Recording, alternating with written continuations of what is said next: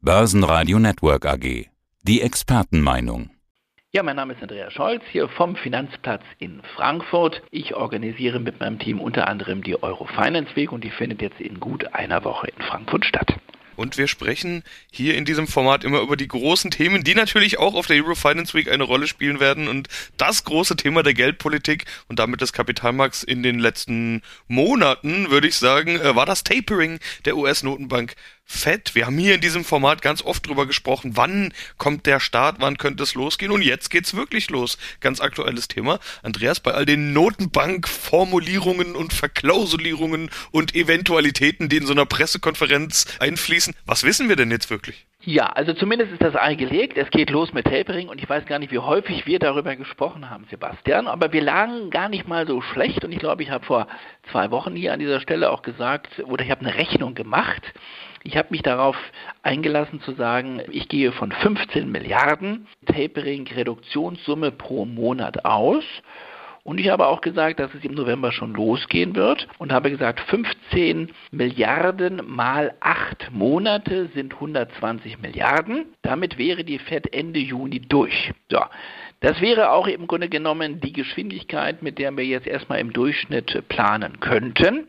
Das heißt, die FED startet jetzt Ende des Monats und reduziert ihr Volumen. Sie kauft ja jeden Monat jetzt im Moment mit 120 Milliarden Euro äh, Staatspapiere in diesem Volumen und das reduziert sie Ende November eben um 15 Milliarden und dann geht es jeden Monat um 15 Milliarden weiter nach unten. Und dann wäre sie Ende Juni 2022 bei Null wenn das Wörtchen nicht wäre. Und jetzt kommt eben der Nachsatz. Fed-Chef Paul lässt sich alle Optionen und alle Freiheiten. Er sagt nämlich, wir wollen flexibel agieren. Wir können diese Reduktionsgeschwindigkeit erhöhen. Wir können also auch sagen, wir reduzieren jetzt um 20, 25, vielleicht sogar 30 Milliarden. Davon gehe ich aber nicht auf, Klammer auf, Klammer zu. Wir könnten aber auch sagen, wir gehen wieder ein bisschen und drücken auf die Bremse wir wollen nicht 15, vielleicht nur noch 10, 5 oder gar nicht reduzieren. Und im Endeffekt sind wir jetzt genauso schlau wie vorher. Die Fed startet zwar mit dem Tapering, wir wissen aber nicht, Sebastian, ob sie wirklich Ende Juni bei Null angekommen ist oder, und das hängt jetzt wiederum ab von der Konjunktur und vor allen Dingen auch von der Inflation, ob sie mehr Gas gibt oder doch wieder auf die Bremse tritt. Insofern war für jeden etwas dabei. Für die, die sagen, die Fed wird im nächsten Jahr noch einen Lift-Off machen, eine Zinsanhebung, war genauso viel Stoff dabei wie für die, die sagen, hä, das passiert gar nicht nächstes Jahr. Das Tapering zieht sich vielleicht sogar noch bis in das dritte, vierte Quartal hinein und eine Zinsanhebung gibt es erst im Jahr 2023. Also, er macht das ganz geschickt, der Paul, und deswegen haben die Märkte auch so cool reagiert. Die Börsen sind auf Rekordfahrt, sie waren gut vorbereitet und man weiß, die Fed geht sehr, sehr behutsam auf jeden Fall vor.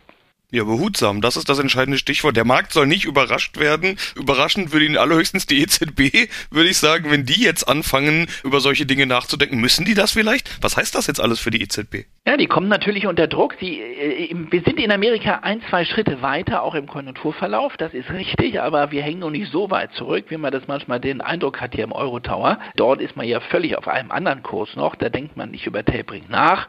Man hat vielleicht mal darüber diskutiert, aber es ist kein wirkliches Thema. Wir erleben höchstens ein Mini-Mini-Tapering, nämlich das PEP-Programm soll ja Ende März nächsten Jahres auslaufen, aber ich habe letzte Woche schon gesagt, ich schließe nicht aus, dass es ein PEP 2.0 gibt oder ein neues Programm. Ich glaube schon, dass die EZB weiter Anleihen kaufen wird und zwar auch in einem enormen Umfang, mindestens sogenannte grüne Anleihen, aber das ist wieder ein anderes Thema. Wir sind noch weit weg von Zinserhöhungsdiskussionen und das kann natürlich Auswirkungen haben dann auf Euro-Dollar. Je mehr am Kapitalmarkt, vor allen Dingen am Devisenmarkt, die Marktteilnehmer davon ausgehen, dass die FED eher dran ist als die EZB mit Zinserhöhungen, desto weicher wird der Euro werden tendenziell und desto fester wird der Dollar werden. Und im Moment gilt hier in Frankfurt noch das Motto, das Inflationsgespenst, was zu Halloween gegrüßt hat letzte Woche am Sonntag, das ist wieder weg bald. Das ist ein temporäres Phänomen und das werden wir bald nicht mehr sehen im nächsten Jahr. Ja, mal schauen. Wenn sich aber die Inflationserwartungen verfestigen sollten, wir vielleicht eine Lohnpreisspirale sehen, dann haben wir ein ganz anderes Thema. Also das bleibt sehr, sehr spannend. Interessant auch, was die Bank of England gemacht hat. Da haben wir ja alle gedacht, dass die am Donnerstag, also gestern, die Zinsen anhebt. Wir haben 5% Inflation in Großbritannien. Die Zinsen sind bei 0,1%. Prozent und nun gab es doch keine Zinsanhebung. Also man sieht, in welcher vertricksten Lage die Notenbanken sind. Sie sehen die Inflationsgefahr, aber viele scheuen noch den Schritt in Richtung Zinsanhebung.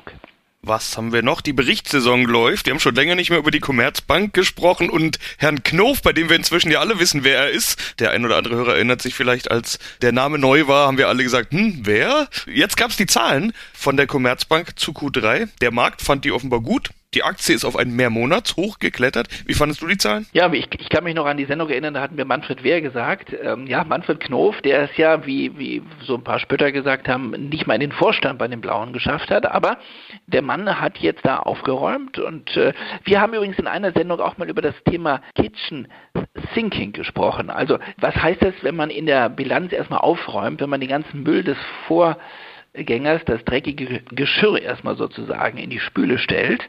Das hat Knof kurz nach Amtsantritt gemacht. Ich glaube, der war noch nicht mal eine Woche im Amt. Da hat er schon gesagt, dass die Risikoversorge für das Jahr 2020 nicht ausreicht. Damals wollte Zielke oder hat Zielke so ein Risikovorsorgevolumen gesehen zwischen 1,3 und 1,5 Milliarden. Knof hat das dann auf 1,75 Milliarden hochgenommen, hat also den ganzen Dreck noch in die Bilanz 2020 gekippt und das zahlt sich jetzt aus.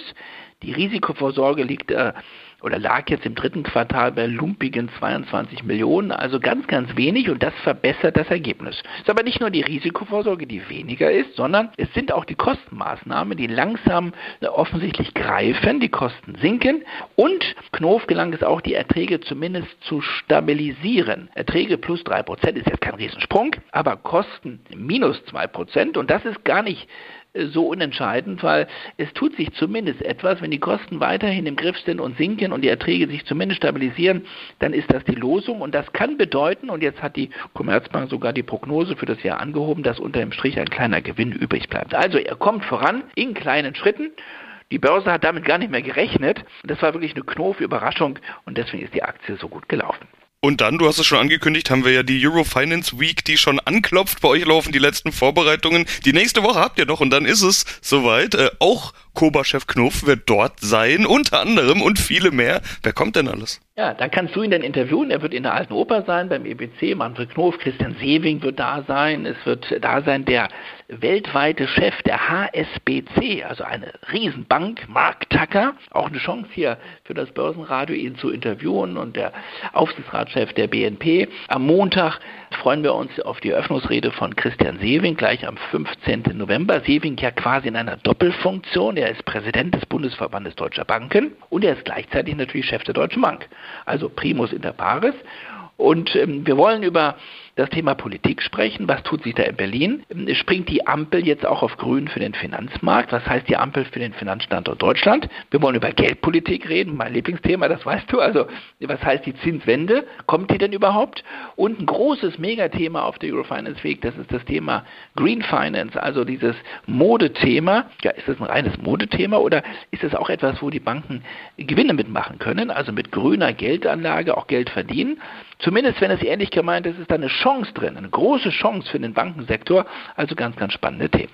Ja, die wichtigsten Themen hast du schon angesprochen. Gehen wir doch die Tage mal einzeln durch. Was sind denn, äh, bei euch stehen die Tage ja immer unter einem besonderen Motto, beziehungsweise es gibt einzelne Themen an einzelnen Tagen. Was kommt denn da? Also Montag geht es um Strategie, den großen Wurf.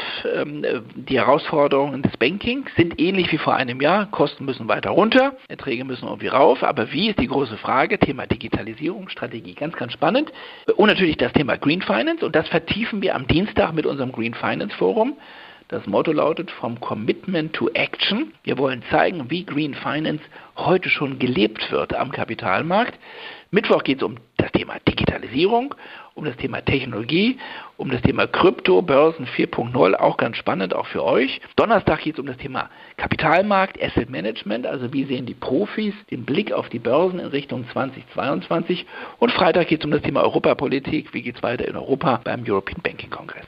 Eine gute Mischung, glaube ich. Ja, könnte auch unsere Hörer interessieren und deshalb freuen wir uns besonders, dass du wieder ermöglicht hast, dass wir ein Ticket verlosen können. Drei Hörerinnen oder Hörer können sich ein kostenfreies VIP-Ticket sichern für den Montag, den 15., den Eröffnungstag, bis Montag 18 Uhr eine Mail an unsere Redaktionsadresse redaktion.brn-ag senden und dann könnten sie dabei sein. Was brauchst du von denen und äh, was bekommen die dann? Also wir bauen eine große Arena auf im Cup Europa. Ich finde, der Name passt diesmal zur Eurofinance Week sehr gut. Eine große Arena auf der Ebene 4 und da freue ich mich dann drei Hörerinnen bzw. Hörer ähm, dann auch zu begrüßen. Mache ich gerne auch persönlich. Einfach nur Name und E-Mail ist ganz wichtig, weil ihr spielt die Losfee und ähm, Dienstag früh werden dann drei rausgelost aus dem großen Topf, wo hoffentlich viele drin sind. Und dann brauche ich quasi nur die E-Mail-Adresse und dann bekommt jeder Hörer, der Gewinner ist, eine Registrierung, ein Ticket per E-Mail und ist dann persönlich vor Ort mit dabei. Am Montag, 15. November im Cup Europa um 9 Uhr geht es los. Also wenn Sie in Frankfurt sind oder in der Nähe, dann wäre das eine tolle Sache, wenn wir Sie begrüßen dürften. Und die Themen, glaube ich, die gehen alle an. Ja, ich freue mich auch. Ich freue mich auch, dass wir beide uns mal wieder in echt begegnen und nicht nur am Telefon. Aber nächste Woche hören wir uns ja erstmal nochmal. Andreas, vielen Dank. Besten Dank. Tschüss. Börsenradio Network AG. Die Expertenmeinung.